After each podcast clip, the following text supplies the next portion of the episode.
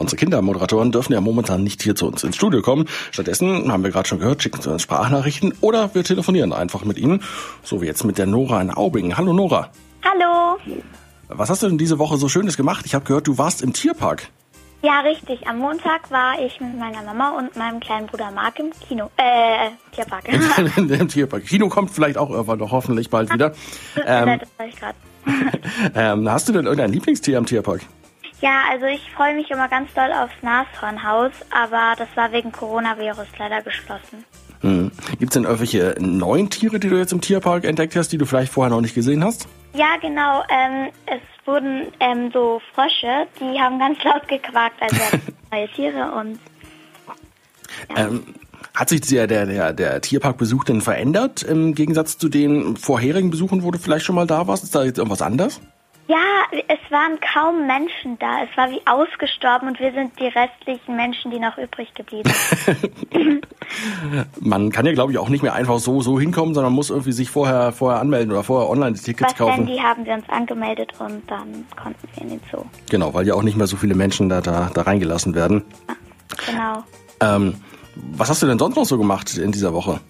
Also am Donnerstag ähm, sind unsere Freunde Olga und Sergei aus Münster uns besuchen gekommen und ähm, sie, ja, wir, ähm, der Sergei, der hatte Geburtstag und deshalb waren wir am Abend ähm, noch essen. Was, was gab's zu essen? Äh, wir waren im Bienenheim, so bayerisches Knödel, Schnitzel. Ist das so dein, dein Lieblingsessen? Ja, Knödel mit Dunkelbeersoße. das klingt auf jeden Fall sehr, sehr lecker. Jetzt sind ja äh, Ferien, ähm, aber davor war Schule wahrscheinlich auch für dich Homeschooling die meiste Zeit oder durftest du schon wieder in die Schule gehen? Ähm, ja, die Klasse wurde ähm, in, also bei uns in der Schule wurden alle Klassen in zwei Gruppen eingeteilt, also Gruppe A und Gruppe B. Ich bin Gruppe A und war letzte Woche da. Jetzt ist Gruppe B da und ähm, die A bekommt jetzt wieder Arbeitsaufträge, aber viel weniger als sonst. Ähm, und dadurch ist das mal wieder, wieder weniger Stress, auf jeden Fall. Das heißt, du fängst an, dich zu langweilen? Naja, sind ja die Freunde da. Wir fahren auch am Wochenende wandern. Wo geht's hin?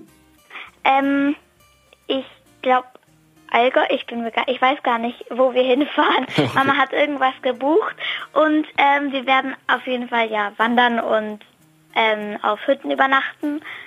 Und ja. Aber es ist ja auf jeden Fall schön, dass man jetzt in, in, in den Pfingstferien trotzdem irgendwo hinfahren kann ähm, und nicht die ganze Zeit auch in den Ferien zu Hause sitzen muss.